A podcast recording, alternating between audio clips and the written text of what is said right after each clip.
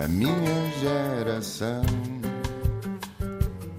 Ironizou o coração, alimentou a confusão, brincou às mil revoluções, amando gestos e protestos e canções pelo seu estilo controverso.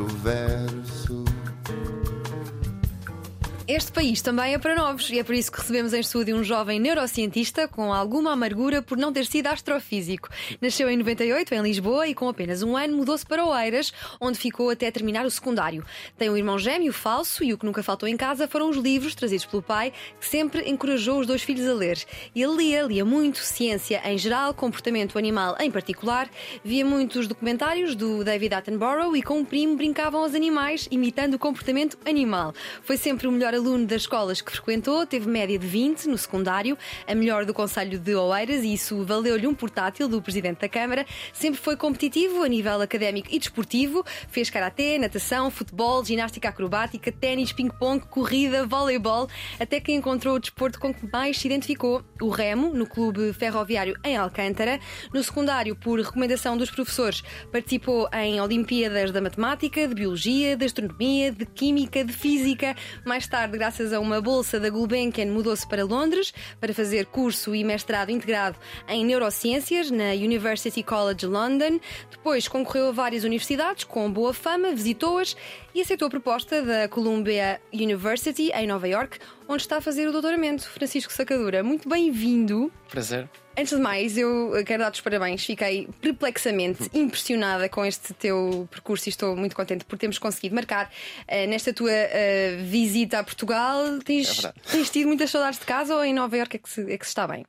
Não, tenho tido saudades. Uh, acho que mesmo a longo prazo o plano é sempre voltar. O plano é voltar?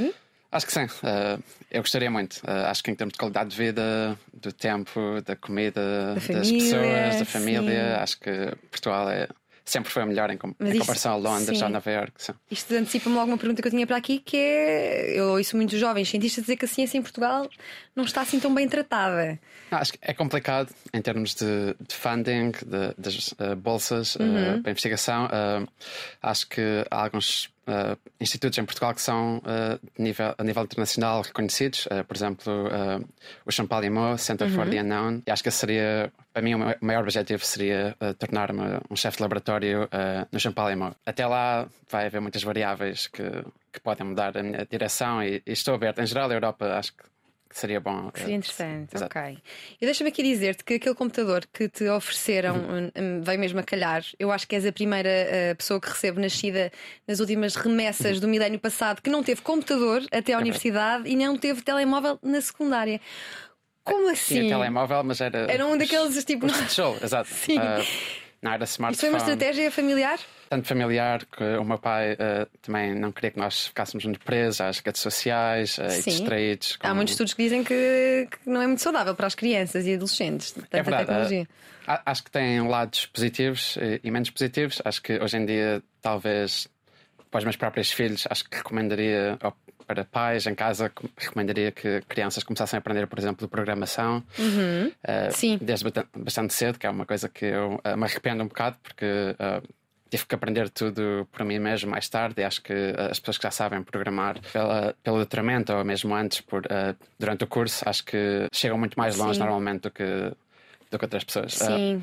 porque hoje em dia é preciso programar para tudo o que se faz em ciência e em muitas outras áreas. Então, já temos aqui uma desvantagem de crescer sem, sem acesso fácil à tecnologia. E vantagens? Sim, em vantagens acho que também me ajudou a ser muito focado e, e como não tinha distrações, era para mim é muito mais fácil Sim. uh, estudar e, e ler livros uh, como o pai trazia e isso também me ajudou um bocado uh, a gostar destas áreas que não são assim tão uh, estudadas no secundário, não é? Como Sim. astrofísica, neurociências, Exato. que são muito poucas faladas, mas que... E tu dizias-me que às vezes tens saudades desses dias em que não tinhas assim muitas distrações, não é? Exato. Uma vez que sem o telemóvel, que sem notificações, é, é uma distração constante, há esta hiperestimulação Sim. que nos deixa sempre um bocado presos ou à Sim. espera de que alguma coisa aconteça que, na verdade, a calma que se tem e a paz que se tem quando, quando está-se uh, Sim. off the grid, sinto um bocado de falta de, desses tempos de, Sim. de mais calma e tranquilidade. Isso, isso leva-me a uma pergunta que é o que é que a tecnologia faz ao nosso cérebro? Em particular, Uhum. o que é que o excesso de tecnologia, em que andamos todos um bocado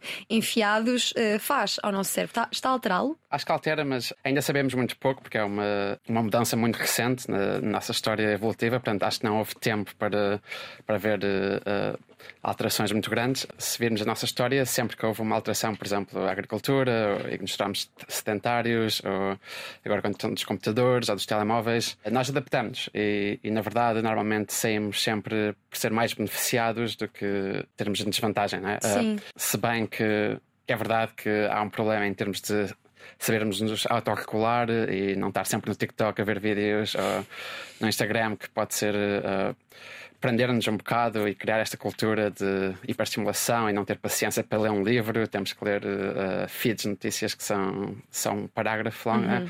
Acho que isso cria um bocado um problema, mas ao mesmo tempo também cria outras oportunidades. E, e acho que a velocidade que se está a criar conhecimento hoje em dia uh, é muito mais rápida que antigamente e com a ajuda de, por exemplo, da inteligência artificial uh, e outras áreas que, que vão se tornar uh, mais e mais nossas assistentes uh, e ajudar-nos a, a colmatar estas desvantagens. Sim. Não é? Eu já Acho- senti o, o meu cérebro assim meio afetado com a tecnologia. Por exemplo, uma vez estava a ler um livro para adormecer e dei por Exato. mim a fazer scroll, sabes, com o dedo. Exato. E eu pensei, bem, o que é que está a acontecer? Será, será que, que é a tecnologia a mais que faz isto ao nosso cérebro? Quando é que tu te apercebeste que tínhamos um cérebro e que era interessante estudá-lo? Porque é o teu interesse tão grande pelo cérebro? Sim, foi, foi um bocado cedo. Uh, acho que houve dois acontecimentos. Uh, como disseste na introdução, uh, eu sempre estive muito interessado em comportamento animal uh, e houve uma altura em que queria ser médico, mas, mas era biologia em geral que eu estava interessado, não, não particularmente em neurociência. E depois houve estes dois acontecimentos, eu não sei qual é que foi o primeiro. Um foi um amigo do meu pai que vive em Londres que me sugeriu ler este livro chamado Talent Code. Uh, Greatness uh, isn't born, it's made. Uh, e a ideia do livro era que uh, este autor, que se chama Daniel Coyle, que foi à volta do mundo uh, a todas as escolas onde são, ele se chama hotspots de talento. Uh, exemplo, eles- esta escola de ténis que produziu três dos top 10 mundiais tenistas, uma escola de piano uh, na Rússia que produziu alguns dos melhores pianistas do mundo. Ele, a estes hotspots, tentava identificar qual eram os elementos comuns que deixavam as pessoas uh, superar-se nas suas áreas. Uh, e acho que a maior conclusão deles era que era tudo trabalho árduo. Eles, ninguém nascia a saber uh, e a saber fazer o que quer que seja e tudo se resumia uh, a trabalho árduo, à motivação certa, o- o que ele chama ignition. Portanto, também tem que se ter a motivação e aquela chama, uh, aquela chama dentro do corpo de se querer se- seguir mais longe, essa ambição, e também a ter o- os supervisores certos, portanto, Sim. a mentoria. uh, Sim, este livro, uh, Intelligence is Made, uh, Isn't Born, uh, marcou-te pela, pela tese de que ninguém nasce gênio. Isto leva- leva-nos àquela velha questão do que é que pesa mais, se são Uhum. os genes, se é o ambiente, na genialidade em específico e na inteligência, no QI em geral. O que é que pesa mais?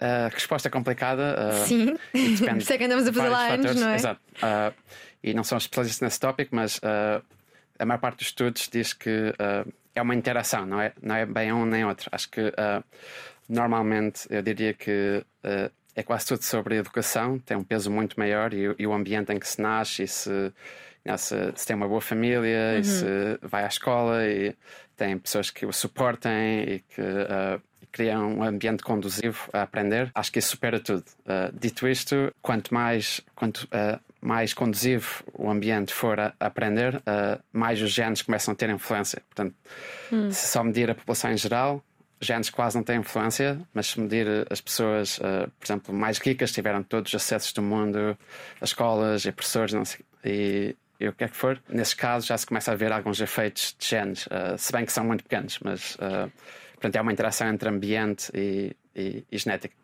E depois na vida, o gênio chega. Qual é que é a correlação um, entre inteligência e sucesso ou, ou, entre inteligência e felicidade? São duas perguntas diferentes, é, muito boas perguntas. Uh, acho que inteligência e sucesso uh, é um bocado complicado porque uh, depende do que significa. Ninguém sabe o que é, é inteligência, não é? Quando falamos em inteligência, normalmente as pessoas pensam em testes de IQ uhum. e a verdade é que esses testes são muito maus predizores do sucesso no futuro. Uh, por exemplo, um teste simples também é um, um mau predizor, mas é, é muito. Uh, é muito melhor a, prever uh, o futuro sucesso. É, por exemplo, o que se chama o marshmallow test. Por exemplo, que basicamente consiste em pôr um marshmallow à frente de crianças e dizer: Eu vou sair da sala durante 5 minutos a, a, a, tua única tarefa é não comer um marshmallow durante 5 minutos. Eu já vi esse vídeo no Instagram. Exato. não sabia que era um teste. Quando voltar, se, se esperar os 5 minutos sem comer marshmallow, eu dou-te outro marshmallow. Tens dois marshmallows. Mas a maior parte das crianças não consegue esperar esses 5 minutos. Sim. Uh, isto chama-se delayed gratification, portanto, a habilidade de, de uh, esperar até ter uma recompensa. Sim.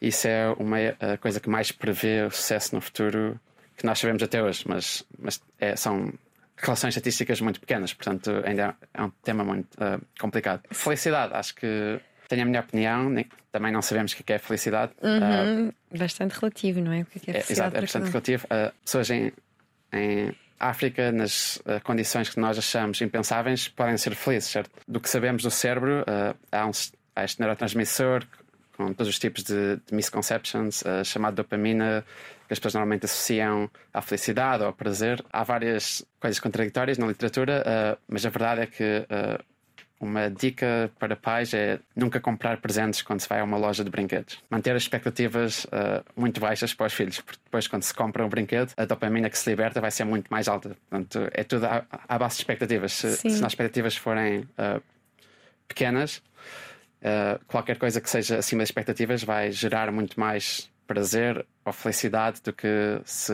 estivermos habituados a ter presentes a todo o tempo e depois deixamos de, de valorizar esses presentes. Portanto, o nosso cérebro é muito bom a, habituar-se à, à, nossa situação corrente e por isso é que estamos sempre um bocado insatisfeitos com a nossa condição. Mesmo que tenhamos a promoção que sempre sonhamos, quando chegamos lá, depois ficamos habituados e depois queremos sempre mais, uhum. uh, já não é suficiente. Uh, Francisco, já, já aqui percebi que gostas de perguntas difíceis, por isso vou continuar. Uhum. Inteligência, tá. mente e consciência. Quais são as diferenças entre estes três conceitos tão queridos à, à neurociência? Uhum.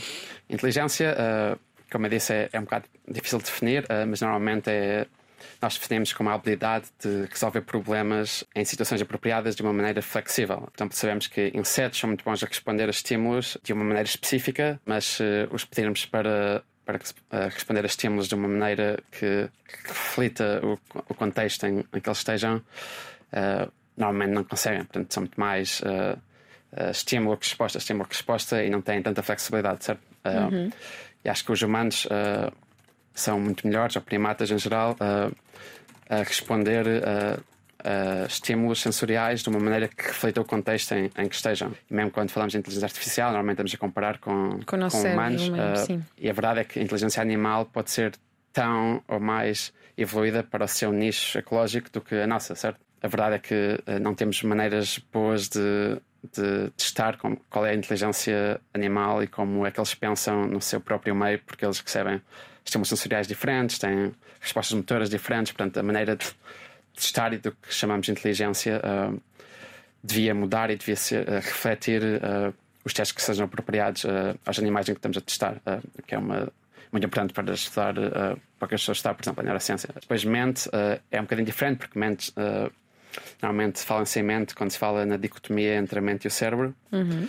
Portanto, mente seria a ideia de, de todas as faculdades que o cérebro produz, mas que no passado, pelo menos, se pensava que era distinto e uh, mais alto nível do que o cérebro. Pensava-se que a mente, desde o tempo de Descartes, havia esta ideia de dualismo, que a mente era uma coisa que, que nos ligava a Deus, uh, enquanto o cérebro era uma coisa física, humana, e, e ninguém sabia bem como ligar os dois. Uh, hoje em dia, acho que a maior parte das pessoas pensa que, que a mente é, é, física, portanto, é uma propriedade emergente do cérebro, de todas as interações muito complexas entre as nossas células cerebrais, mas a verdade é que que ainda se tem muitos problemas em ligar as duas coisas, como é que a nossa percepção, por exemplo, da cor é refletida na atividade cerebral. Podemos uh, fazer correlações em atividade cerebral, uh, mas isso não significa que, seja uma coisa causal, não é? Se, se formos lá e, estimularmos o nosso cérebro, será que vemos as cores que, que vimos quando fizemos estas correlações? Uh, isso é uma pergunta que a neurociência é, é muito difícil de, de responder. Eu, quando era pequena, dava por mim a pensar algumas vezes: será que uhum. o meu verde é igual ao verde das outras pessoas? Exato. Uh... o meu amarelo é o mesmo amarelo que outra pessoa está a ver. Exato. Porquê, porquê é que eu gosto de amarelo e aquela pessoa não gosta de amarelo? Uhum. Será que estamos a ver coisas diferentes? Exatamente. Uh, acho que é, uma, é, é, exatamente o tipo de pergunta que devíamos perguntar. Uh, acho que, em geral, a resposta. Há vários tipos de resposta, mas, na minha opinião, acho que sim, porque é útil para a sociedade que nós vejamos as mesmas coisas. Uhum. De, de outro modo, não podíamos uh, concordar ou, ou, funcionar como Estamos sociedade. todos a falar do mesmo. Exato. Agora, se o verde é mesmo verde ou se outros animais vêm. Uh, se os cães veem preto e branco, também já vi essa. Exato, porque o verde não existe na, na realidade, certo? Sim. É tudo uma construção do cérebro. Uh, por Sim. exemplo, havia esta pergunta há 500 anos, uh, quando uh, primeiro uh, começaram a estudar a retina, a parte do, do olho uhum, que recebe sim, a luz do mundo exterior, via-se que a imagem do mundo exterior é projetada ao contrário na retina. E depois, em todo o lado do córtex visual, da parte do cérebro que analisa esta informação, está sempre ao contrário. E a pergunta era: ah, porquê é que não vemos o mundo ao contrário, certo? Se desde os nossos olhos, o mundo está sempre invertido. Uh, e a verdade é que para o cérebro não interessa uh, tudo o que interessa ao cérebro é usar esta informação, quer que seja, em função de servir eh, o comportamento, em um comportamento que seja adaptivo às condições do, do meio exterior. Portanto, se o mundo é invertido ou não, eh, desde que concordamos e que seja útil à sobrevivência, não interessa tanto ao cérebro. Portanto, quase tudo o que nós vemos e nossas percepções são construídas na nossa mente. E acho que é uma coisa que, se tomar Uh, por exemplo, substâncias uh, psicodélicas, uhum. por exemplo, é uma coisa que se experiencia automaticamente, como toda a expressão das cores ou os sons começam, quando se ouve sons, começam a ver cores e as cores começam todas a, a diluir-se. Aí vê-se mesmo que quase tudo é uh, made up pelos nossos cérebros. Ah, Sim. E falta-nos aqui a consciência, a consciência antes, antes, da inconsciência e do subconsciente, que isto nunca mais acaba. Exato. A consciência, a consciência. É, é, um tópico muito controverso. Uh, eu não sou um Ainda está nisso. tudo por descobrir na, na, em matérias de consciência ou nem Não, acho que há, há, pessoas muito inteligentes que começam agora a estudar uh, mais seriamente. Uh, acho que ainda é muito cedo para termos uma uma resposta definitiva. Na minha opinião, uh, isto, é, isto é de um livro que li há muito tempo, uh, mas não me lembro qual. Uh, há esta ideia durante a evolução que, que para os primatas poderem relacionar-se com outros e interagirem com outros, eles começaram a ter que prever o comportamento dos outros primatas, certo? isso era, era uma habilidade útil. E essa mesma capacidade uh, pode ter sido adaptada para prever o nosso, o nosso próprio comportamento. E, e, há pessoas que pensam que isso foi a, a, base da consciência, esta capacidade mental de prever o que nós vamos fazer antes de o fazermos. E por isso é que a consciência parece tão ligada ao livre-arbítrio, não é? Hum. Uh, se bem que podemos não ter, uh, e isso também é controverso, um, sim, um arbítrio sobre o que, o que vamos fazer a seguir temos esta, este diálogo mental que parece estar sempre em constante diálogo, sempre a tentar prever o que é que nós vamos fazer, o que é que as outras pessoas vão fazer. Uh, isto é o que uh, uh, nós achamos que a consciência é. Olha, enquanto falas, o meu cérebro dispara uma data de tabs que, que, com perguntas que me surgem, que são muitas. pegando agora já no livre-arbítrio que, uhum. que mencionaste, é uma ilusão? Existe?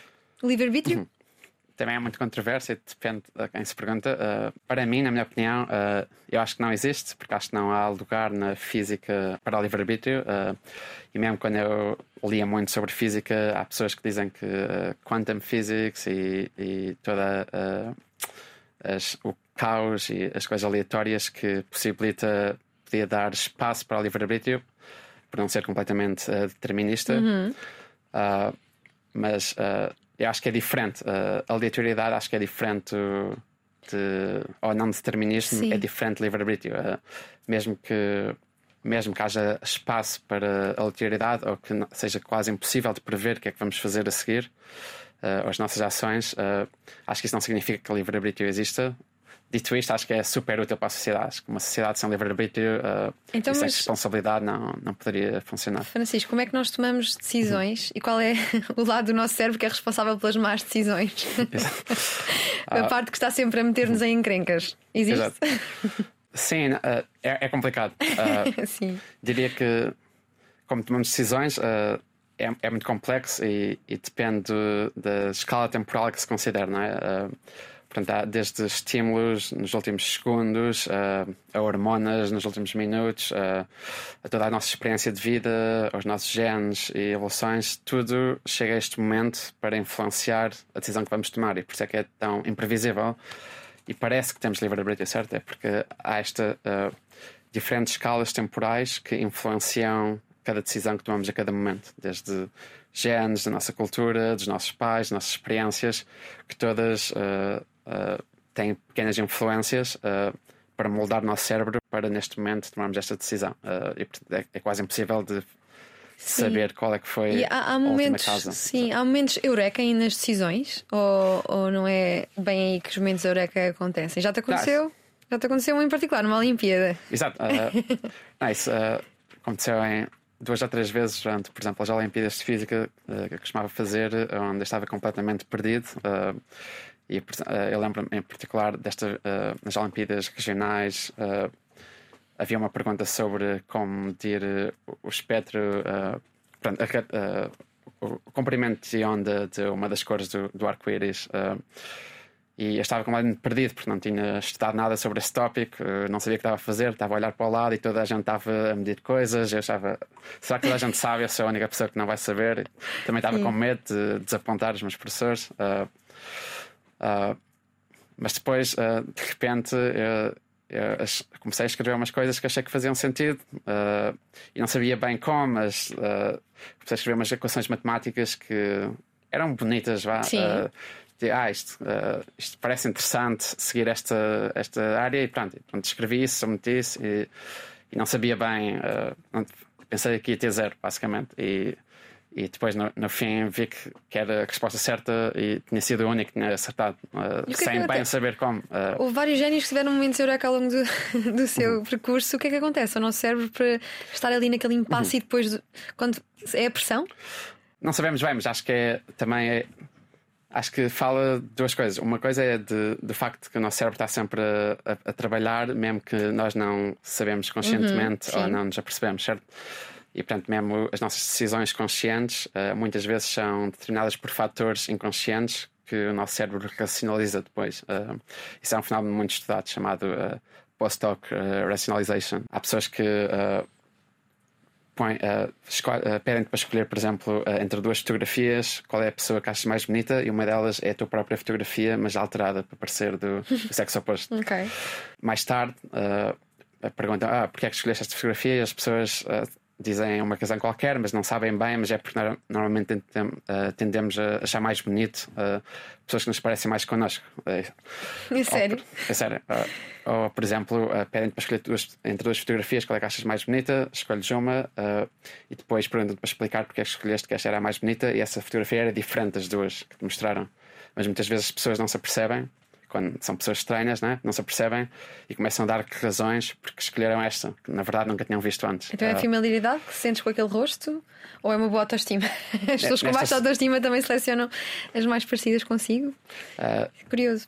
Exato. uh, não, isso não sabemos bem, uh, mas acho que é. uh, isso podia ser uma influência genética, uh, tentar promover os, se são mais semelhantes a nós, Ok. é mais. há várias Sim. explicações, mas é um bocadinho complicado. Mas para a segunda, para a segunda experiência, onde escolhes uma, uma das caras e depois mostram-te uma terceira cara e pensas que escolheste esta, mas nunca, na verdade nunca as tinhas visto. uh, isso é mais porque o nosso cérebro muitas vezes não, não sabe bem quais foram as razões que levaram a escolher uma, uma das opções e depois quando perguntas à pessoa porque é que escolheu, uh, o cérebro inventa razões só para ser consistente. Uh, isso é porque uh, e é por causa disso que eu digo que muitas vezes as nossas decisões não são bem racionais, mesmo que Sim. E alguma vez vamos ter resposta para todas as questões do cérebro ou achas que há questões que são mesmo para nós não, não dominarmos na totalidade? Uh, acho que é, acho que é complicado. certas questões com livre-arbítrio, consciência, acho que podemos nunca ter uma resposta definitiva, também porque não sabemos bem qual é a definição. uh, uh, destas coisas. Uh, e muitas das, mesmo muitas das experiências sobre o livre-arbítrio, por exemplo, basearam-se nesta experiência antiga onde pediam a pessoas para ver um relógio, os ponteiros de um relógio, e memorizar quando é que eles tomavam a decisão de tocar num botão. e o que viram foi que a atividade cerebral começava muito antes a prever qual era o botão que iam tocar mesmo antes das pessoas, do tempo em que as pessoas disseram que tomaram decisão. Isso era uma das maiores evidências que não há livre-arbítrio. Uh, há vários problemas com essa experiência uh, uh, e não reflete bem uma decisão Sim. na vida real, certo? mas, mas isso ilustra o problema de, da definição, não é? se não temos uma boa definição do fenómeno que queremos estudar, é quase impossível de chegarmos a uma resposta, certo? E pronto, acho que perguntas como essa, consciência, livre-arbítrio, pode ser que nunca, nunca os cientistas uh, chegam a uma conclusão porque nunca vão uh, bem aceitar uh, a definição dos outros, cada um tem essa definição. E Francisco, o que é que é o ego no meio da inteligência, da mente, da consciência? Onde é que ele se encaixa aqui, nesta Sim, o ego, trama? Exato. Sim, todas estas áreas. Uh, para mim, o ego uh, é um bocadinho distinguível da, da autoconsciência, esta ideia que temos, este ser autobiográfico, uh, que é o, o fio condutor entre todas as nossas experiências. E sim, eu vejo aí que tens o livro de Damasio. Uh, sim. Exato, ele também gosta muito de falar sobre, sobre o tópico da consciência. Sim, fala muito dos, dos sentimentos na, na, nossa percepção da nossa evolução enquanto seres conscientes. Exato, e para Damasio, os, os sentimentos e emoções, que muitas vezes são, quando perguntas qual é a parte do cérebro que nos leva a tomar mais decisões. Sim. Normalmente as pessoas pensam que é as partes mais emocionais que, que nos levam a tomar decisões precipitadas, certo? E, na verdade, uh, o Damasio tem esta tese uh, muito famosa que as emoções, na verdade, são muito uh, úteis em situações onde precisamos de tomar decisões rapidamente entre várias opções e que é quase impossível tomar uma decisão completamente racional, de analisar todas as consequências e as, os sentimentos. basicamente, conseguimos ligar sentimentos a certas opções. Isso é, é tipo um shortcut que nos ajuda uhum. a, a decidir mais racionalmente. E pessoas que têm problemas em integrar emoções e sentimentos com com a partes mais racionais do cérebro, uh, normalmente têm muitos problemas em tomadas de decisão uh, em situações de vida real. Uh, mas sim, acho que para o Damasio, por exemplo, os sentimentos são uma parte fundamental do ser autobiográfico, portanto, do, do, self ou do, do ego. Sim, ele tem sido exímio a tentar descomplicar estes assuntos que muitas vezes uhum. são mesmo muito complexos. Como tens Exato. dito, é complicado, é complicado, é mesmo muito complicado. Uhum. E na verdade, abri o livro dele aqui, este sentir e saber, porque tinha aqui uma nota. Não era para ler o Damasio, é mesmo para ler uma nota que eu tinha aqui, porque uhum. estavas a falar de ego eh, e eu queria também perceber se a neurociência pode explicar de alguma uhum. forma os distúrbios de personalidade. Uhum. Não, pode, exato. Ligados uh, muitas vezes ao ego. Por exemplo, o distúrbio narcisista. Exato. Uh, psicopatia. Sim, acho que uh, não, hoje em dia acho que é mais psicologia ou psiquiatria uhum. que normalmente lida com esses assuntos porque ainda Sim. são muito complicados uh, e normalmente envolvem várias partes do cérebro e muito mais experiências de vida que nos levaram a ter estes, uh, estas uh, desordens de personalidade. mas sim, há pessoas a estudar isto e acho que o, que o, que sabemos hoje, de, mais concretamente, é normalmente uh, baseado em psicologia e, e, normalmente em fatores, por exemplo, da infância que, que levaram a estas. Uh, mas estas áreas tocam-se todas um pouco ou não? Uhum. Saber se uma pessoa, uma pessoa é mais invejosa ou mais ciumenta do que uhum. outra, qual, quais, quais, são as áreas que melhor respondem? É a neurociência, a psicologia, a psiquiatria? Uh, sim, acho que hoje em dia acho que perguntas uh, a esse nível de, do que chamaríamos mente uh, ou de personalidade uhum diria que psicologia talvez seja a área mais relacionada hoje em dia e acho que, por exemplo, acharia que o António Damasio é, trabalha mais em. o seu trabalho é mais uh, influente em psicologia do Sim, que em neurociência. Sim, neste livro é apresentado como psicólogo, justamente. Achei também curioso. Exato. Uh, mas acho que é uma todas estas áreas tocam uh, e fundamentalmente uh, o objetivo é que todas elas se uh, interseccionem, porque a neurociência é muito multidisciplinar. mas sim, hoje em dia acho que a neurociência se chamaria mais a área básica onde estamos a medir neurónios e temos mais controle e podemos ver dentro do cérebro, como é óbvio, não podemos ir a humanos e abrir o cérebro, ainda não podemos. Né? ainda não, especialmente se estiverem vivos. Não é? Exato, ou se não forem pacientes. Né? sim. E, portanto, acho que, mas no futuro esse seria o sonho, seria que Sim. conseguimos medir a atividade em, em humanos Sim, saudáveis. Exato, Tu, hoje em dia, interessa-te mais o cérebro dos humanos Uhum. ou o cérebro dos animais? No passado, uh, diria dos animais, mas uh, acho que a minha decisão de, no meu doutoramento, uh, trabalhar com macacos foi muito motivada. Pois tu estudas como é que os macacos movem os braços. Exato. Eu quis já aqui perceber que porque é que eles roubam bananas. Houve um macaco que me roubou uma banana quando eu estava no Kruger Park, na África do Sul. Ele tinha fome, mas eu também tinha. O que é que se passou no cérebro dele para ele achar que me podia roubar uma Só banana? que roubou e comeu, tentou negociar. Não, ele tirou mesmo, assim, quando eu estava distraída, puxou e foi-se embora comer para a árvore, a, a- a sorrir para mim. Mas, mas há, também há macacos na Tailândia uh, que roubam objetos a turistas e depois conseguem negociar com o turista quanto é que o objeto vale em termos de comida. Os macacos negociam. Incrível. negociam uh, com base no que acham que o objeto vale para si. Portanto, se for um telemóvel, uh, uma banana não é o suficiente. Tem, tem que dar duas ou três. Se for, uh, sério? se for o chapéu do turista, talvez uh, meia banana já é suficiente. Mas que- como é que os macacos eh, chegaram a esse nível de, bom de bons negociantes? Foi, Ah. Foi através da observação? Não sabemos, mas acho que e trabalharem com macacos, acho que eles são muito bons a ler emoções. Uh, Hum. Portanto, acho que diria que provavelmente é como o turista reage a, a perceber que perdeu o objeto, não é? Uh, eles são muito bons a, a ler as suas emoções. Tem que se, quando se trabalha com macacos, tem sempre, sempre que se manter muito calmo, uh, porque se estiver estressado, eles sabem imediatamente uh, e conseguem aproveitar-se disso. Então, hoje o cérebro que mais te interessa é o- é cérebro humano. No entanto, trabalhas com o cérebro animal, nomeadamente de macacos. Exato, Para porque- entender melhor o ser humano ou para entender melhor Exato. os animais? Entender melhor o ser humano. Pronto, Ok. Isso foi a decisão. Acho que trabalhar com macacos é muito complicado uh, e não, não existe em Portugal. Desde logo uh, são muito irrequietos. Sim, são, são animais selvagens Sim. dia, portanto, uh, acho que eu, eu- gosto de dizer que são como um colega, são- porque é quase como uma criança, certo? Sim. Uma criança que não, não fala, mas percebe tudo o que se faz e cria-se uma relação de empatia. Eles reconhecem-te, e se for uma pessoa diferente a tentar treiná-los, eles não gostam da pessoa e não vão treinar. Ok. Portanto, é, é quase como uma criança, mas ao, mesmo tempo é um animal selvagem. Portanto, pode, pode te magoar Sim. se quisesse. Uh, e como Sim. é óbvio que nós temos todas as precauções. uh, Naquelas devidas. consultas aos viajantes aconselham sempre cuidado com os macacos também porque são fontes de doença. sim, certo? são fontes de doença e, e têm dentes enormes, não é? Sim. Uh, Então, como é que conquistaste a confiança dos macacos com, quem- com os quais trabalhas? Exato. Uh, não, é por tempo a dar-lhes uh, comida, eles adoram fruta Uhum. e estes fruit snacks uh, ou frutas secas, uh, portanto, lots of uh, muitos uh, treats. E pronto, e ao, ao longo do tempo eles habituam-se. Mas pronto, essa, esse risco eu escolhi porque queria entender mais os humanos, esse é o meu objetivo Sim. final.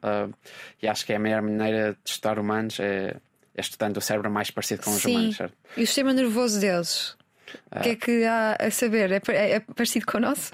Sim, é, é muito parecido. Uh, há algumas áreas, especialmente áreas mais uh, recentes, evolucionariamente, uh, por exemplo, o córtex pré-frontal, estas áreas mais envolvidas em deliberação e raciocínio, que, que ainda não são modelos perfeitos dos humanos, mas as áreas que eu estudo, por exemplo, controle de movimento, as áreas que nos fazem mover, uh, nós nem, nem pensamos, não é? Quando eu vou pegar na minha, na minha uh, chávena com água. uh, nem preciso de pensar, nem preciso de olhar e, e parece tudo muito fácil, uh, mas na verdade o cérebro demorou milhões de anos a evoluir.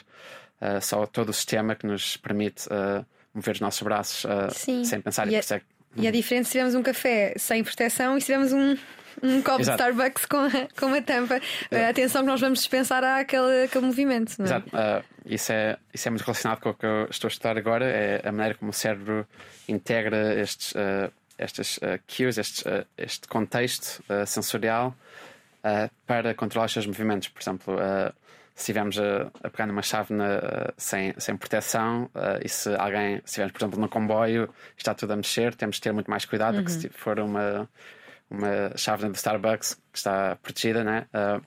E o cérebro é capaz de, dependentemente do contexto, do contexto onde esteja, de, de mudar como reage ao mesmo estímulo. uh, e, por exemplo, no, uh, ainda agora uh, estava a ligar a um amigo nos, uh, nos Estados Unidos e comecei a responder tudo em português para, uma- só porque estou em Portugal e, Sim, já pois. mudei completamente O chip. para Sim. exato, o chip a português. uh, se bem que a pergunta foi, foi a mesma que ele faria quando ele estava lá, Sim. não é? Portanto, é, é o mesmo estímulo, mas dependendo, dependendo em que contexto é que estamos, uh, reagimos diferentemente. Pronto, e o nosso cérebro sabe fazer isso uh, sem nós darmos por isso, sem nós pensarmos, mas na verdade é muito complicado. Uh... Sim, nós entramos aqui num conceito muito importante para a neurociência, que é o sistema nervoso. Uhum. O que é que é isto do sistema nervoso?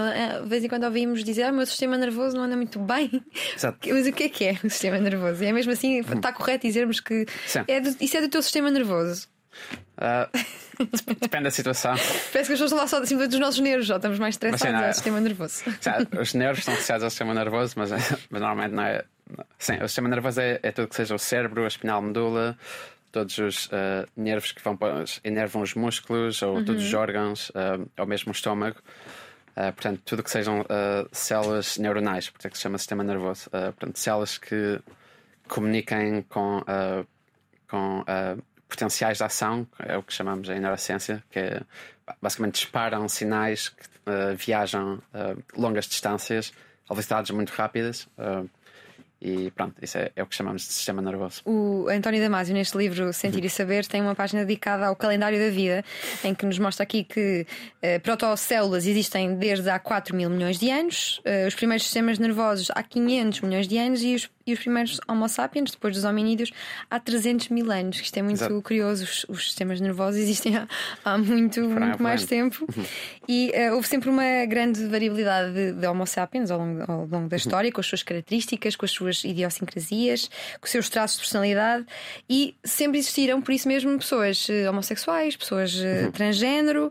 Um, o que é que a neurociência nos diz sobre, uhum. sobre estas sobre estas diferenças entre, entre o ser humano, nomeadamente em relação à orientação sexual, Exato. ao género? Sim, acho que. Uh... Alguma resposta que esteja, deve estar, não é? No cérebro ou não?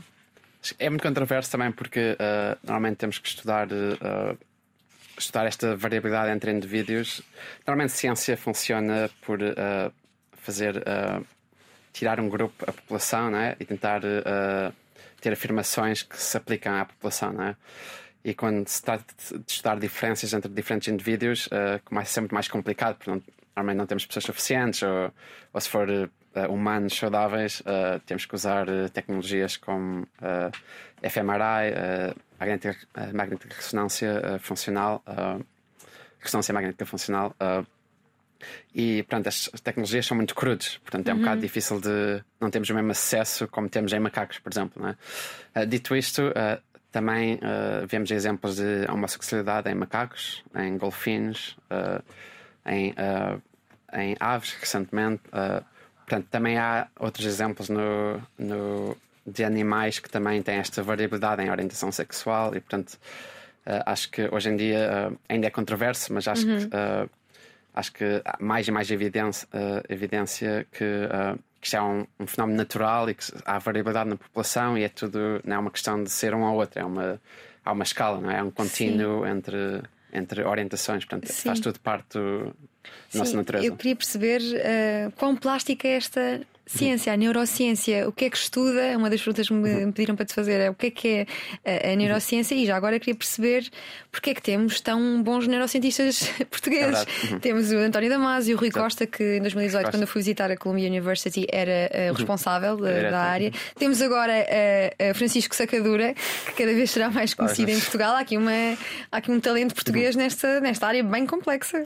Sim, é muito complexo. Uh, é difícil dizer o que é a neurociência, é como dizer eh, o que é a televisão. Há, há, tantos componentes diferentes, certo? Há pessoas que fazem uh, programas de podcast, mas há pessoas uhum. que fazem uhum. notícias, há pessoas que fazem lá, o programa de desporto. Uh, pronto, há várias áreas, certo? E a neurociência é um bocado uh, assim como a televisão. Há, há várias áreas e vários níveis de estudo, não é? Há pessoas que estudam desde célula, de moléculas, de células, de neurotransmissores, de circuitos, de comportamento desde peixe, ratos, uh, moscas da fruta, macacos, uh, polvos. Uh, uhum.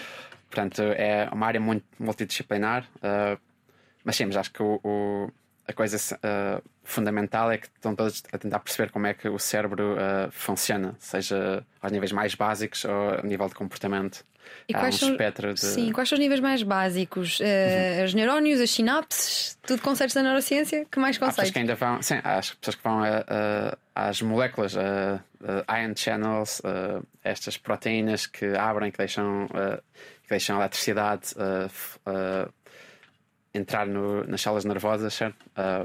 há pessoas que estudam os receptores que, nas sinapses que recebem estes uh, neurotransmissores. Uh, portanto, há pessoas que vão aos níveis mesmo mais básicos moleculares uh, da estrutura 3D destas proteínas, portanto, mesmo muito básicos até ao nível de um animal completo e como é que ele interage com outros humanos, por exemplo, psicologia né?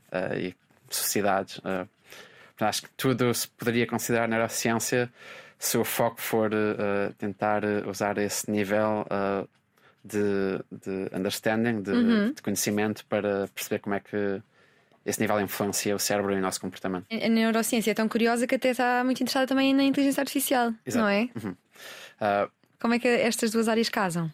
Acho também é um tópico controverso. Uh, uhum.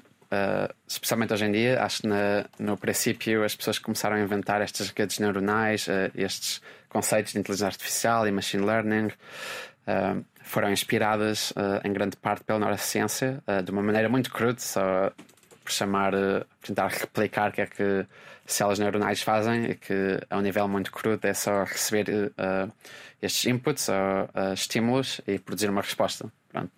E podem alterar estas sinapses, portanto, este, o efeito que estes estímulos têm nessa resposta. E isso permite-lhes aprenderem todo tipo de, de funções. Uh, Uh, e se bem que na, nos, inicialmente uh, a inteligência artificial estava muito ligada à neurociência e também às áreas de psicologia cognitiva, uh, a verdade é que acho que hoje em dia mais e mais se tem divergido.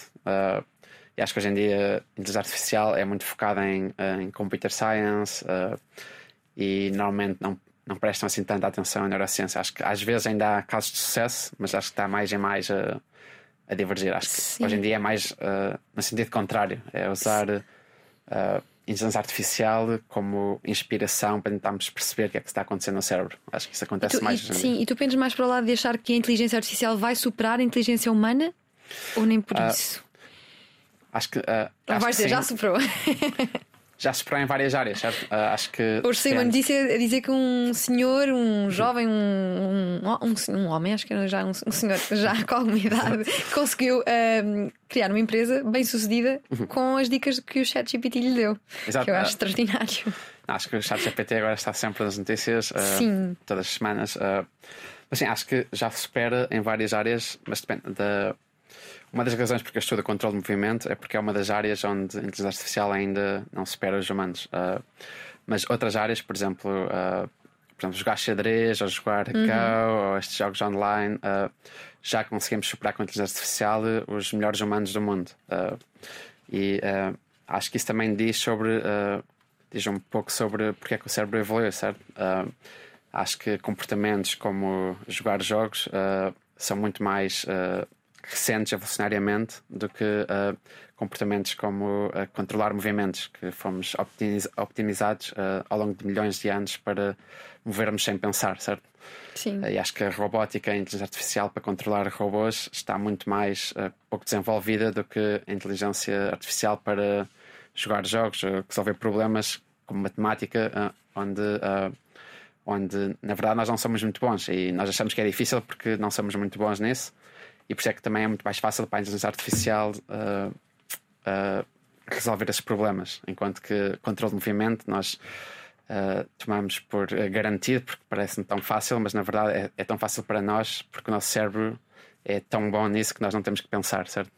É um paradoxo, não é? Sim. O que nos parece fácil para nós é muito mais difícil para a inteligência artificial. Uh, porque na verdade o cérebro é muito melhor nisso do que outras áreas que parecem mais complicadas. Francisco, por esta altura os nossos ouvintes já perceberam uh, o teu entusiasmo à volta destes temas uhum. e por isso eu tenho que te perguntar que amargura é esta uhum. ou que arrependimento é este de não ter seguido a astrofísica que me contavas uhum. antes desta conversa. É verdade. Uh, não, acho que uh, quando eu era pequeno estava muito bem interessado em astrofísica e também por este uh, programa que eu vi quando era pequeno chamado uh, Morgan Freeman uhum. Through the Wormhole, que foi outra das minhas inspirações para estudar neurociência. Uh, foi este programa que falava tanto sobre tópicos de astrofísica, por exemplo, o que é, é o tempo, o que é, é o espaço, se temos livre-arbítrio, mas, tem, mas também falava sobre tópicos de neurociência e o primeiro episódio que eu vi por acaso foi sobre a inteligência alienígena e era com se era possível hackear o cérebro Ser pessoas, esse? Uh, esse não foi o primeiro episódio, okay. mas, mas, também havia episódios uh, desse género. Uh, o primeiro foi sobre inteligência alienígena e era sobre polvos e a inteligência em polvos, porque é tão diferente okay, de nós, né? Tem, o sistema nervoso é distribuído entre os, os braços dele. Portanto, é um sistema distribuído e não percebemos muito bem. É o mais. É o que temos mais parecido ao que se, que, se fosse tipo um alien, mas na, na, Terra, certo? Porque o sistema é tão diferente do nosso. E acho que isso também me inspirou, tanto para ler sobre a astrofísica como para a neurociência, estava muito indeciso. Acho que o arrependimento é mais que na minha área atual uh, uso muito mais uh, matemática e programação do que o que aprendi uh, na universidade, que foi muito mais coisas básicas, por exemplo, sinapses, uhum. ao nível de células nervosas. Hoje em dia estudo a um nível mais acima, né? Como eu disse, há vários níveis de estudo em neurociência e o meu nível é um bocado mais superior Sim. ao que aprendi durante. Como é que tu ligas a programação ao, ao, trabalho com, com macacos? Como é que é o teu dia a dia na prática? É num laboratório? Sim, uh, exato. Uh, Faz-nos aqui um desenho para nós conseguirmos visualizar. Exato. No meu trabalho, uh, nós normalmente temos, neste caso, normalmente trabalhamos só com, com um macaco e, portanto, há um período do dia, durante mais ou menos duas horas, temos que treinar o macaco na, na experiência que desenhamos. Uh, normalmente uh, envolve uh, desenhar jogos em, em realidade virtual que eles têm que jogar e esses jogos são desenhados de uma maneira inteligente para tentar fazer perguntas sobre umas, algumas questões que estamos interessados. e o resto do dia normalmente é é a fazer muita programação, a analisar dados, a desenhar estes, estes uh, jogos, já tarefas. Uh, e depois, mais tarde, uh, fazemos cirurgias para implantar elétrodos no cérebro, para medir a atividade cerebral e outra vez analisar dados, a escrever artigos. e pronto, é sempre nesta, neste Sim. ciclo de desenhar experiências, colecionar dados analisá-los e depois tentar publicar artigos. E o teu macaco tem nome e tudo, é um Magellan, um Magalhães, não é? Magalhães, exato. É um Magalhães. Uhum. É, é, foi uma coincidência, todos os macacos do nosso laboratório têm nomes de exploradores, aí foi uma coincidência que este era um explorador português, Magalhães. Deixando aqui agora um pouco o cérebro dos animais uhum. e passando para o cérebro dos seres humanos, há uma grande preocupação nesta uhum. área um, que mexe com muitas pessoas, que é o Alzheimer. Uhum. Achas que uh, se vai descobrir a cura do Alzheimer na nossa, durante a nossa geração, do nosso, uhum. durante o nosso tempo de vida? Sim, eu lembro-me que havia um especialista em Londres, uh, um português, uh, que estava o Alzheimer, que acho que foi há 10 anos que ele disse na televisão que daqui a 5 anos já teríamos curado o Alzheimer e por isso é que ele estava a estudar esquizofrenia e que ainda não aconteceu, né?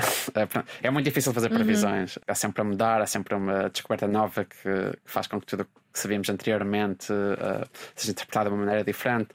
Uh, acho que o Alzheimer é uma das doenças onde sabemos mais e há mais investigação, e portanto, especialmente com os avanços de inteligência artificial e de, de análise de dados, eu diria que talvez dentro de 10 anos talvez tenhamos uh, uma ideia muito boa de ou curar ou manejar a doença de uma maneira que pessoas que tenham Alzheimer uh, possam ter uma boa qualidade de vida, não é? Ou sim. podemos retardar o Alzheimer em pessoas que ainda estejam saudáveis, que acho que é o maior foco hoje em dia. Um, sim, dito isto, uh, sim, é complexo e acho que a parte disso é também o nosso modelo de estudo, se é adequado ou não.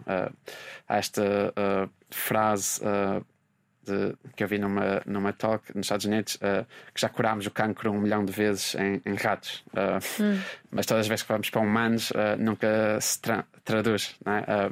e por isso é uma das razões para eu também querer estudar macacos, porque há muito mais tradução entre macacos e humanos. E Sim. mesmo Alzheimer em ratos, já, já conseguimos encontrar muitas curas para Alzheimer em ratos, mas depois quando não funciona em humanos, certo? Uh, Sim. Portanto, é um dos problemas. Naquela série que tu falavas de Morgan Freeman, uhum. Eh, havia um episódio dedicado ao, à possibilidade uhum. de descarregar memórias. Uhum. Vai ser possível fazer download de memórias? Uhum. sei que já foi possível meter uma memória num rato. Isso é verdade? Uh, Como é que isso faz? Como é que isso é Depende possível? da sua definição, exato. Depende da definição de memória. Uh, o caso do rato, isto foram experiências uh, do MIT, de um prémio Nobel chamado Suzuma Tanagawa. Um, na verdade, não é bem uma memória falsa, é mais juntar duas memórias verdadeiras. basicamente, eles conseguiram medir a atividade cerebral enquanto numa área do cérebro envolvida em, sabemos que está envolvida em memória, chamada hippocampus e mediram essa atividade uh, enquanto o rato estava, uh, por exemplo, nesta sala, e depois mediram a atividade nessa mesma área enquanto o rato estava, por exemplo, a receber um choque elétrico. Uh, e depois conseguiram ativar as células uh, especificamente que estavam ativas enquanto o gato estava nesta sala e enquanto recebia o choque elétrico. E ele aprendeu a associar a sala ao choque elétrico, se bem que nunca tinha experienciado os dois ao mesmo tempo. Uhum. Portanto, não é bem uma memória falsa, não sabemos o que é que, uma, que, é que isso uh, significaria, porque quase tudo no cérebro não tem um significado por si mesmo, só em relação ao comportamento. Né? Sim. Mas sim, é mais juntar duas uh, memórias Mas achas que vai ser possível uh, filmar, uh, filmar sonhos? acho que isso sim. Como? Desca descarregar memórias, acho que não. Ok. descarregar memórias, acho que. Depende do que é que significa isso, mas. Porque assim guardávamos as memórias dos nossos avós que sofrem de Alzheimer, por exemplo. Ficámos com elas numa, numa cassete. É uma questão de metafísica, o que é que significa atividade cerebral por si Sim. mesmo não tem significado nenhum. Não é? Nós, como uh, cientistas, podemos ver a atividade e podemos uh, apresentar um estímulo e dizer que esta atividade corresponde a este estímulo, mas dentro do cérebro, uma célula só vê os, os estímulos que as outras células enviam. Não é? Portanto, por si mesmo, uh, não podemos dizer que esta, que esta atividade neuronal destas células significa nada. Não é? Sim. é como as células do nosso, do nosso coração estão sempre a bater e também têm atividades elétricas, mas não dizemos que elas estão a representar uh, o batimento do coração, só estão a controlá-lo, não é? Sim. Uh, então, olha, é um bocado assim. Sim. Uh, Sim. Antes de irmos então ao filmar os sonhos uhum. e, e, aqui acabando o, a questão da, da, memória e das memórias, há um filme que é o Despertar da Mente, não sei se já viste, Eternal Sunshine of the Spotless Mind, ah, uhum. em que é retiram uh, uma parte memória de ex-mulher. Sim, para superar um heartbreak, um, um desgosto amoroso. Isso, vai ser, isso seria possível de alguma forma, porque assim uhum. uh, leva-me à questão também do trauma.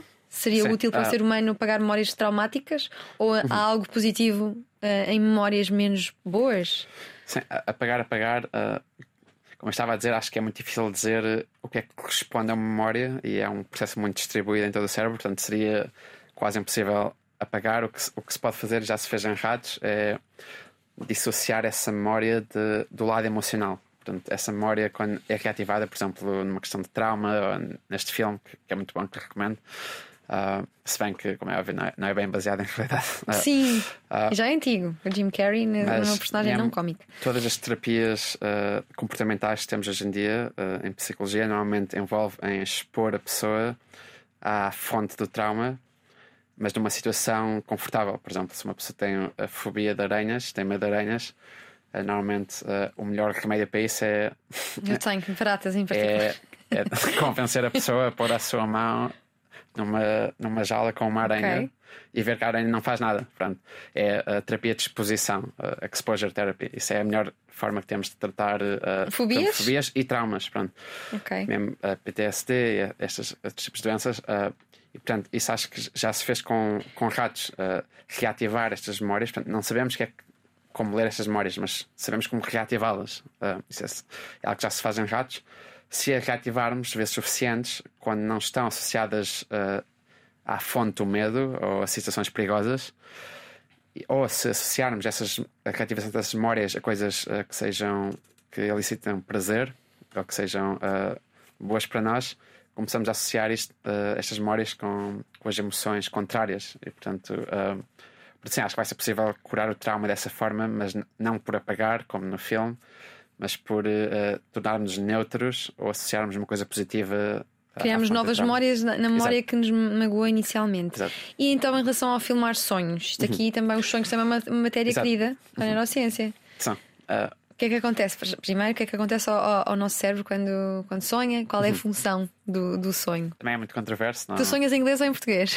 Em inglês. em inglês, pois, imagina. Uh, a partir do segundo ano, mas, uh, mas agora em inglês. Sim, os sonhos já é um tempo muito complexo, mas uh, há vários, sabemos que há várias fases do sono. Há uma fase que se chama fase REM, que é quando uhum. os nossos olhos se movem muito rápido de um lado para o outro.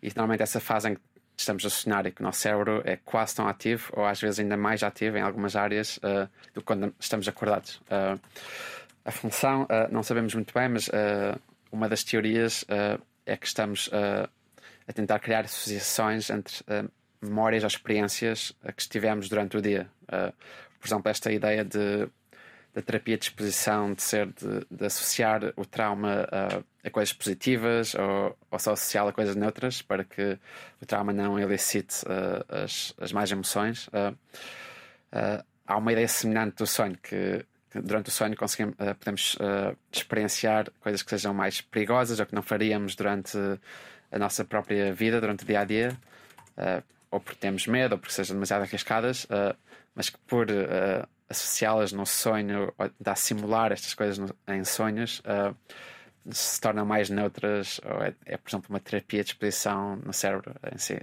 tornam-se menos emocionais, pelo menos. Essa é uma das ideias. Sabe? E manipular sonhos é possível? Eu conheço pessoas que dizem que conseguem manipular sonhos. Inception. uh, Uh, que são histórias bem manipulação, é estranho. de sonhos uh, em termos de uh, sonhos lúcidos, de, de, pessoa estar eu, consciente eu, eu, Vou contar uma história muito específica de, de, uma pessoa que me contou, uma pessoa que é médica, que me disse que uhum. manipula o, quando, o truque dele é olhar para a mão durante o dia, vai e está num sonho, o que ele faz é olhar para a mão e percebe que a mão está desfocada, ou seja, estou a sonhar. Dá uhum. informação ao teu cérebro Sim, que, está, que, estás a sonhar e a partir daí consegues perceber que estás num sonho, portanto podes fazer o que quiseres. E ele manipula uhum. o sonho para morrer. Para, para que no dia seguinte, isto é estranhíssimo, para que no dia seguinte perceba que está vivo e deu todo um novo valor à vida e fica, diz que fica muito mais entusiasmado e motivado porque eu estou vivo. Isto é possível, doutor. É possível, Chama... É possível. Uhum. Okay. Chama-se. Ele é médico, eu pensei, mas esta pessoa não pode estar a intrujar, está a dar uma experiência muito pessoal dele. Ah, uh, Chama-se sonhos lúcidos. Okay. Uh, eu já, já experienciei. Uh, acho que vem naturalmente a algumas pessoas e há algumas técnicas que se pode fazer que se for online se vê, algumas funcionam, outras não, não tão bem. Comigo, acho que a que eu usei foi uh, todas as manhãs antes de acordar, uh, ou, ou, acordar, escrever imediatamente. Porque hum. eu nunca me lembro dos meus sonhos. É um segundo Sim, depois. E vão-se batendo ao longo do tempo, Exato. não é? É, mas comigo é tipo um segundo. Portanto, Sim. eu comecei a tentar fazer este esforço de todas as manhãs, assim que acordo, escrever uh, tudo o que me lembro dos sonhos. E ao fim de uma semana comecei a ficar consciente durante os sonhos e a poder manipular. A uh, sério? Sim. E o que é que manipulavas? É muito uh, interessante. Uh, no meu caso, não é tipo controle total. Uhum. eu só ia voar no, no ah, sonho. nada de especial, mas, mas sim, não, não se tem controle total, mas sim, sim. eu sentia que começava. Percebia que estava a sonhar e normalmente começava a sonhar e ainda estava tipo na cama e achava, ah, isto é um sonho, não sabia se era sonho ou se era realidade, mas depois começava tipo, a levitar e depois saía da janela. E, Isso uh... acontece, eu tenho paralisia do sono às vezes, sabes o que é que é? São Sim, sonhos assim muito, parecem alucinações e o teu uhum. corpo parece que se, que se mexe. Uhum. Aconteceu-me algumas vezes, foi assustador e agora quando me acontece já sei que posso não estar assustada e até desfrutar Sim, daquele terror todo. Tentar controlar. Sim. Olha, e aquelas pessoas que vão ao Google pesquisar uh, os sonhos que tiveram porque acham que é uma mensagem uhum. uh, subliminar ou alguma coisa que uhum. o, o, teu inconsciente ou subconsciente, não sei, diz-me tu, nos quer passar. Isso uhum. faz sentido? Uh, acho... O que é que o Freud dizia sobre isto? Ele está atualizado sobre isto? Não, o Freud foi começou uh, essa ideia de estudar os sonhos. acho que o Freud hoje em dia é tipo. as pessoas não acreditam ou não não dão muito valor às suas ideias hoje em dia, mas eu acho que foi muito, teve muita influência na sociedade atual uhum. e acho que a maior parte das pessoas, uh, de uma maneira, não queria ouvir o que ele estava a dizer, certo?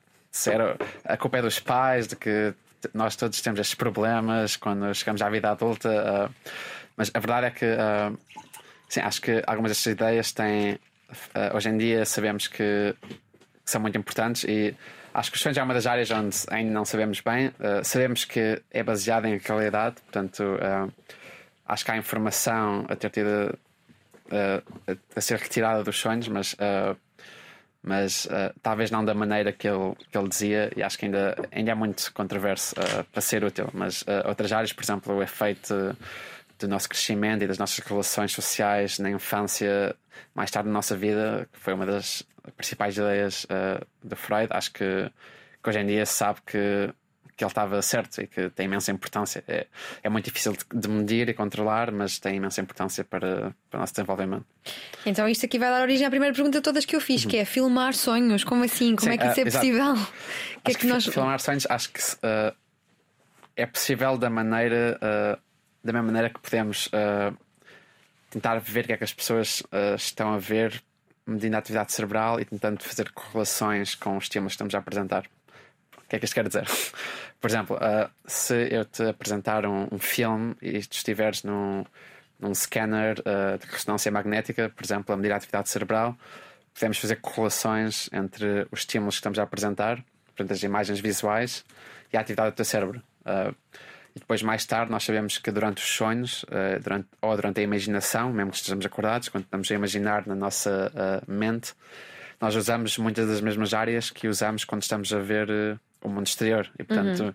podemos usar essas correlações para tentar inferir o que é que a pessoa está a pensar ou a assinar. Uh, e normalmente isto faz com pessoas que estejam, por exemplo, a imaginar e sabemos que temos uh, resultados mais e mais uh, precisos à medida que a tecnologia vai avançando, é? Portanto, acho que sim, acho que no futuro, porque é uma, é uma questão de engenharia, não é? Não é, não é uma questão de questões científicas, por exemplo, perceber qual é a função dos sonhos, acho que é muito mais complicado do que tentar correlacionar os, a atividade cerebral com, com o mundo exterior, não é? É, é mais um problema de engenharia e por causa disso acho que vai ser possível. Uh, se se conseguir adormecer no, num scanner, que é Sim. é muito brilhante, mas uh, vai ser possível assim, uh, tentar ver-se, provavelmente muito desfocado, mas ver-se mais ou menos o que a pessoa está, está a imaginar em certos momentos, se tiver dados suficientes durante a fase da, que a pessoa está acordada. Sim. Tu viste aquela série, o Black Mirror? Uhum.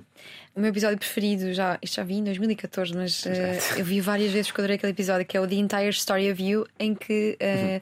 se punha um chip e nós conseguimos gravar tudo uhum. o que acontecia. Tu chegavas hoje a casa e, e conseguias uhum. ver as minhas expressões e tentar perceber o que, é que eu estava a pensar naquele momento. Uhum. Eu achei super interessante, mas isso é uma coisa que apesar de altamente futurística, pode nunca ser sequer futurística porque nunca, pode, nunca, nunca vai acontecer, certo?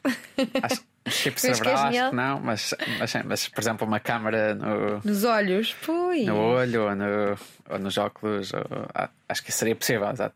Mas Portanto, filmava não o que se está a pensar, mas o, o que se vê. Sim, acabamos por ter uma memória de quase tudo o que aconteceu. Isso é uma benção ou é uma, ou é um, um oposto de uma benção? Ou é uma, uma desgraça? Temos uma memória que nunca. Acho que das pessoas que sabemos que têm. Uh, têm a memória completa. Exato, têm uma memória quase perfeita, que Sim. não se esquecem. E há exemplos muito raros, uh, porque normalmente uh, é o oposto da benção.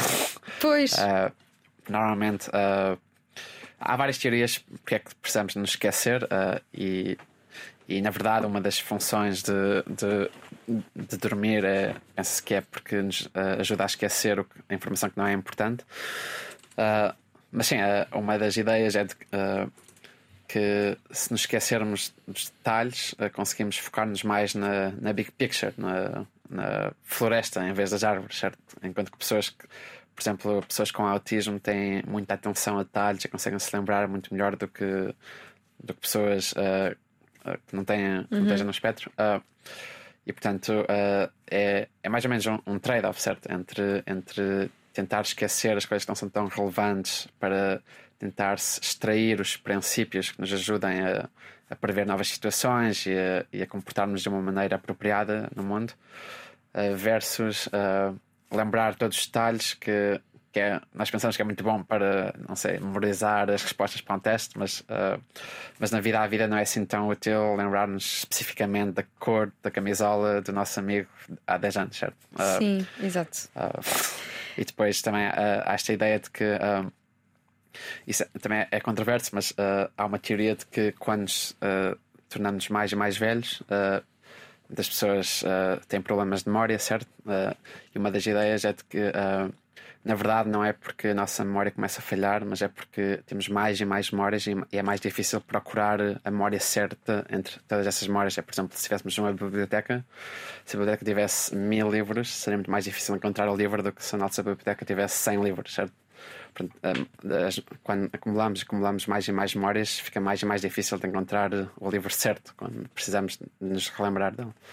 Olha, sem surpresas, a nossa hora já passou e eu vou saltar todas as perguntas uhum. que eu tinha minhas para um, ter aqui um capítulo do Instagram. Uhum. Eu disse que ia entrevistar um jovem neurocientista nascido em 98 com um percurso impressionante que eu nem pude mencionar, uh, talvez depois deste, deste pequeno excerto. Uhum. Então, eu convidei uh, os meus seguidores a mandarem perguntas e foram imensas, o que me surpreendeu bastante, e acho que devo então aqui uh, introduzi-las e peço assim, se possível, eu acho que são temas complexos, mas peço assim, assim se possível. O Tomás pergunta: para onde é que foram as memórias e as histórias da minha avó que sofre de Alzheimer?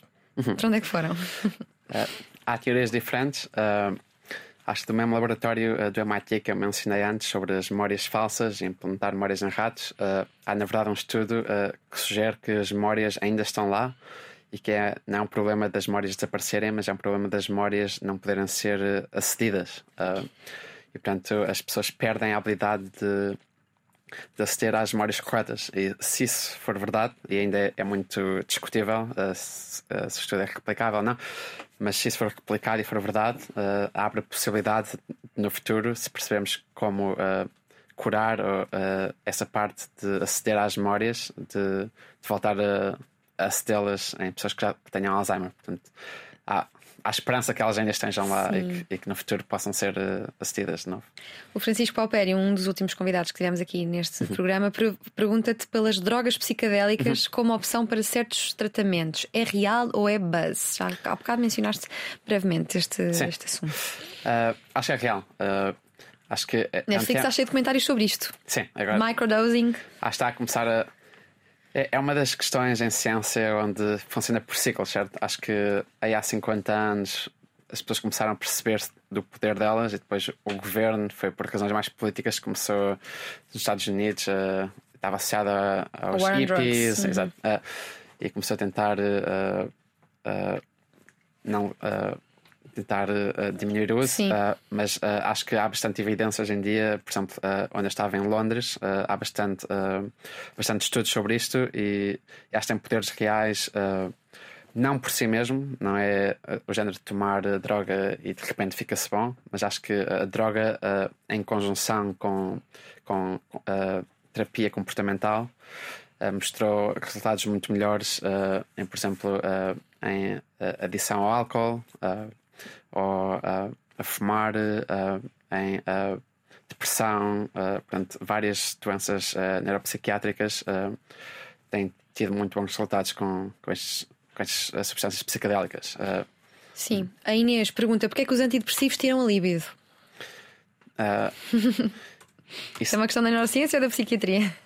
Não, uh, sim, é neurociência também. Uh, é neurociência, mas é do sistema periferal. Uh, portanto, da, da parte que não é o cérebro. Uh, acho que os uh, uh, antidepressivos normalmente atuam, depende do antidepressivo, mas muitos deles atuam neste neurotransmissor chamado serotonina, que também está presente em outras áreas que não sejam o cérebro, incluindo nos nossos sistemas sexuais. e normalmente é, é estas ações secundárias, não necessariamente pela ação no cérebro, que interferem pronto, com com estas outras áreas. Uh, mas sim, não, não é feito direto. Uh, a Sara pergunta-te como melhorar a memória. A erva afeta a memória? A erva tem dois componentes, uh, o CBD e o THC. Uhum. Há estudos que o CBD pode ser que melhore a memória, Acho que ainda é complicado, uh, mas pronto, em criança parece que ajuda crianças, por exemplo, com ADHD, uh, ah, com a déficit de atenção. Uh, há estudos que mostram que as ajuda e normalmente é um tranquilizante, portanto é um bocado difícil de, de, perceber se é mesmo um efeito direto na memória ou se é um efeito de, de acalmar e de, de estar no estado certo para, para tomar uh, informação, certo? sim, dito isto, como melhorar a memória Há vários truques, uh, por exemplo, estes técnicos do palácio, de usar as tuas capacidades espaciais uh, para organizar a tua memória. Uh, e esses, se qualquer pessoa treinar, funcionam muito bem. É assim que, as, que os campeões de memória conseguem memorizar baralhos de cartas. Uhum. Mas acho que em geral é só as, as, dicas do costume, se quiser melhorar a memória. E... Dormir, comer bem, fazer exercício. Exato, acho que Uh, mais e mais estudos provam que, que são os, os três pilares. A, a, alimentação tem efeitos em quase tudo o que seja o cérebro, e acho que é um bocadinho uh, previsível que seja o caso, o caso não é?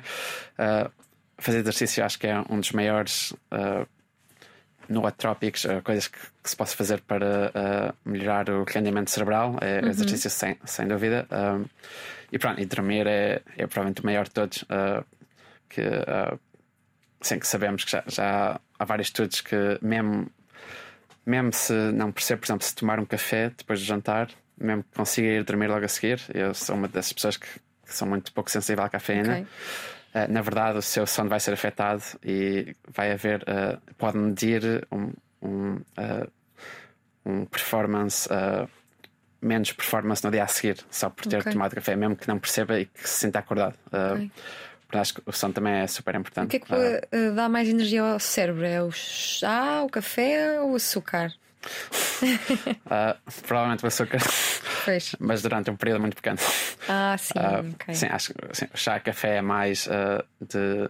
tem esta pressão para dormir de, desta substância chamada adenosina que se vai acumulando ao longo do dia e o café compete pelos receptores da adenosina e, portanto, faz-nos sentir acordados durante um pouco tempo, mas depois, quando, quando começa a desaparecer, sente-se tão cansado como se sentiria se não tivesse tomado café. Portanto, também é, um- é- é temporário, basicamente. Uh, A Maria pergunta-te porque é que o trauma de abandono tem efeitos tão nefastos no cérebro que perduram uma vida. Sim. se tudo que seja trauma, especialmente de infância, ah, afeta fundamentalmente como ah, as partes ah, mais recentes evolutivamente do cérebro funcionam, ah, por exemplo, o córtex pré-frontal. Se- Seja traumas de abandono, seja ah, pobreza, malnutrição, afeta a maneira como, como o córtex pré-frontal se desenvolve e, e depois, durante toda a vida, vai ter efeitos que se pode medir, por exemplo, na tomada de decisão. Uh, e no sucesso que se tem uh, no emprego. Portanto, uh, acho que, como tudo, uh, e como o, o livro que me levou a estudar neurociência de Talent Code, acho que com o, o ambiente correto e com muito trabalho se pode colmatar estes déficits, mas, uh, mas sim, acho que os primeiros anos de vida são muito importantes. Uh, para o desenvolvimento e o córtex pré-frontal só se acaba de desenvolver uh, aos 20 e poucos, portanto, até lá tem que ser muito cuidado. A Mariana pergunta: o grau de timidez é mensurável neurologicamente? Quase certeza que sim, como é óbvio, todo, todos os nossos aspectos de personalidade uh, vêm do cérebro, né? Uh, dito isto, sim, não sabemos. Diria que neste momento é mais uma questão de psicologia, né? Sim. Portanto, podemos medir e fazer testes, mas ainda não sabemos, não há uma área que, que diga ah, vai ser tímido ou não vai ser tímido. Sim. Não há um gene que. Há genes que se associam e que têm efeitos estatísticos pequenos, mas uh, é, é um processo muito complexo, como tu Sim, e às vezes não é timidez, pode ser introversão. Sim, Não é? introversão, timidez, exato. Uh, Sim. Portanto, todas as áreas de personalidade, uh, definitivamente uh, há coisas que se relacionam com diferenças entre o cérebro de indivíduos, mas Uhum. uh, é, é muito multifacetado. Portanto, é, é muito difícil de prever com base em dados a personalidade de uma pessoa. A Kátia pergunta: a telepatia e afins são possíveis ou nem por isso? Uh, temos, como cientistas, temos de ter, sempre- ter sempre a mente aberta, mas, uh, mas uh, eu acho que não. Uh, Seria perigoso sabermos o que é que os outros pensam, não é? com base em tudo o que sabemos de física ou neurociência, a resposta é não. Não. A Kátia pergunta: Reels e TikTok estupidificam as pessoas? Acho que a resposta também é, é não. Acho que é perigoso em termos de criar este ambiente de hipersimulação e estar sempre à espera de coisas que, que libertem dopamina, certo? Uh, e isso cria problemas com a atenção e com a habilidade de, de fazer delayed gratification, o marshmallow test que eu falei, certo? Acho que pode ter interferência aí, mas por si mesmo acho que não. Acho que é como tudo na vida, uh, todas as novas tecnologias têm um período em que gerações não sabem bem o que vai acontecer, mas acabam por uh, usá-las para o seu próprio benefício, né? Uh, e portanto, sim, acho que, que, que não estupidificam, uh, mas tem que se ter, de ser usado em moderação. Uh, isso, Sim. definitivamente. Ouviram? Sejam moderados. A Inês Casaca pergunta: é ou será possível definir o espírito e a alma cientificamente? Uh, depende. depende. Uh, eu, eu pessoalmente não acredito em dualismo uh, e, portanto, acho que tudo é baseado no cérebro ou na interação entre o cérebro e o corpo e, e o ambiente. E- mas, dito isto, se por espírito querer dizer uh, o nosso ego ou, ou o eu, uh, sim, acho que é, é baseado em, numa qualidade física. uh, mas é tão complexo que talvez o nível de estudo que seja mais útil para cientistas seja este nível mais elevado, porque não vai ser um neurónio ou uma sinapse que, vai determinar o seu ego a sua, a sua consciência. É? É, é um fenómeno emergente, portanto. uh, mas sim, mas uh, eu pessoalmente uh, não acredito na, na alma como Ok. coisa exterior. O cérebro. Jorge introduz aqui, introduz aqui um conceito que eu tinha também no guião, que é a homeostasia. É possível esta sensação ou estado de equilíbrio? Ah, ah, sim, a homestesia em ciência normalmente é usada para referir eh, à habilidade de manter eh, uma propriedade do corpo constante, por exemplo, a temperatura. Nosso corpo consegue, como se fosse um termostato, consegue regular a nossa, regular a nossa temperatura interna. Uh, e portanto, sim, uh, uma das maiores funções do cérebro, na verdade, é manter a homeostasia uh, só para sobreviver, né? manter todos os níveis de alimentos, açúcares no sangue, temperatura. e portanto, sim, o nosso cérebro está sempre a manter a homeostasia, está sempre a ser perturbado e, e, e, há challenges a esta homeostasia, mas o cérebro é uma das funções, é, é manter-nos em equilíbrio. Vou ter de fechar aqui as perguntas no Instagram, malta, porque são muitas, estas continuavam. Uhum. Um, e eu faço agora uma pergunta minha: o que, é que, o que, é que, aconteceria se nós pudéssemos trocar os nossos cérebros com os de, das outras pessoas? Agora davas-me o teu, que eu ficava muito agradecida, e dava-te o meu. Seria uma, uma espécie de nova vida ou seria uma total confusão? Não, eu tenho um primo também, Francisco Landias, também me pergunta. pergunta uh, uh, uh, assim, uh, é complicado porque uh, eu, na minha opinião, uh, eu sou, como neurocientista, eu acho que nós somos definidos pelas nossas memórias e, uhum. portanto, diria que é como se fosse a metamorfose, uh, o livro. Acordaria no corpo da mosca e, e Sim. ainda sou eu. Do, Greg, do sou, Gregor Samsa. Exato, ainda sou eu, mas, mas estou neste corpo estranho. Sim. Mas será que somos mesmo nós? Há, há, uma série muito gira agora no Apple TV chamada Severance, uh, onde que tem um bocado essa ideia de, de uh, criar memórias separadas uh, durante a vida normal e durante o trabalho. E quando se entra no trabalho, desliga-se as memórias da vida normal e liga-se as novas memórias de trabalho. Isso normalmente cria duas identidades, não é? E portanto, eu acho que se, se acreditar que somos definidos pelas nossas memórias, acho que se trocássemos os cérebros, uh, inserimos Sim. nós, mas no, no corpo E era genial que o nosso cérebro tivesse assim uns botõezinhos e nós pudéssemos controlar. Exato. Olha, se o cérebro humano pudesse escolher um animal para ser, qual seria? Talvez uma, uma águia, com uma visão, uma visão aguçada e habilidades de caça ou outro? Se pudéssemos escolher, uh, eu gostaria de ser um polvo, acho que seria. Não, o cérebro, se o ser humano fosse um animal. Ah, se o ser humano fosse um animal. Uh, sim, acho que voar seria uma dos maiores imperativos. A águia seria. Poderia ser um. Poderia um ser. Bom. Ou um golfinho, acho que um golfinho também seria giro. E se, se pudesses descrever o cérebro numa só palavra, qual é que seria? Uh, complicado. Complicado? Sim. E se, se o cérebro humano pudesse falar? Se pudesses conversar com ele, o que é que achas que ele, que ele nos diria? Talvez tratem-me com carinho que eu sou a vossa única esperança. Talvez. Não sei. Uh, uh, nós a falar é o nosso cérebro a falar, certo? Sim. Portanto, acho que não seria muito diferente de, da nossa conversa agora. a falar conno, connosco mesmos. Até ao sexto ano, as boas notas vinham naturalmente e, na verdade, era bastante preguiçoso. Preferia PlayStation ou jogar futebol com os amigos. Mais tarde começou a ficar mais interessado em manter o estatuto de melhor aluno. Estudava muito quando não estava em competições desportivas. Durante o secundário, aproveitava as férias para fazer estágios e escolas de verão em áreas tão variadas como criptografia, optogenética, relatividade geral, engenharia biomédica, farmácia, cosmologia e astrofísica, gravidez da mosca da fruta, programação e, se calhar, vou parar porque já ficaram com uma ideia do grau de proatividade. Perdeu a mãe quando tinha apenas 7 anos, o que o obrigou a crescer cedo demais, e no mesmo ano ficou sem o avô paterno e a avó materna. Por causa disso, meteu na cabeça que queria ser médico para salvar vidas, como a da mãe e dos avós. A biologia humana parecia interessante, mas de todos, o cérebro era o órgão que mais o interessava por ser a base do comportamento humano e animal. Na Universidade, em Londres, foi secretário da Sociedade Portuguesa, que representa os estudantes portugueses, vice-presidente da Sociedade de Neurociências, tesoureiro e líder do projeto voluntariado Voluntariado de Educação para a SIDA, entre outras. Quem o conhece diz que o Kiko vai ser prémio Nobel. Enquanto esse dia não chega, foi selecionado pela Royal Society para estar presente na reunião de Lindau, na Alemanha, num encontro com 48 prémios Nobel da Medicina e 400 dos cientistas mais promissores de todo o mundo. Tinha apenas 20 anos, em junho de 2018. Foi uma experiência incrível e inspiradora, esta de poder falar com os seus ídolos científicos e conhecer tantos cientistas que trabalham arduamente e todos os dias para tornar o mundo melhor e salvar vidas. E é toda essa a esperança que deposito e que depositamos no Francisco Sacadura, a quem agradecemos todo o cérebro que, todo o cérebro que depositou na última hora de conversa na Antena 3 e na RTV3. Francisco, obrigada. Muito obrigado. O que vamos fazer?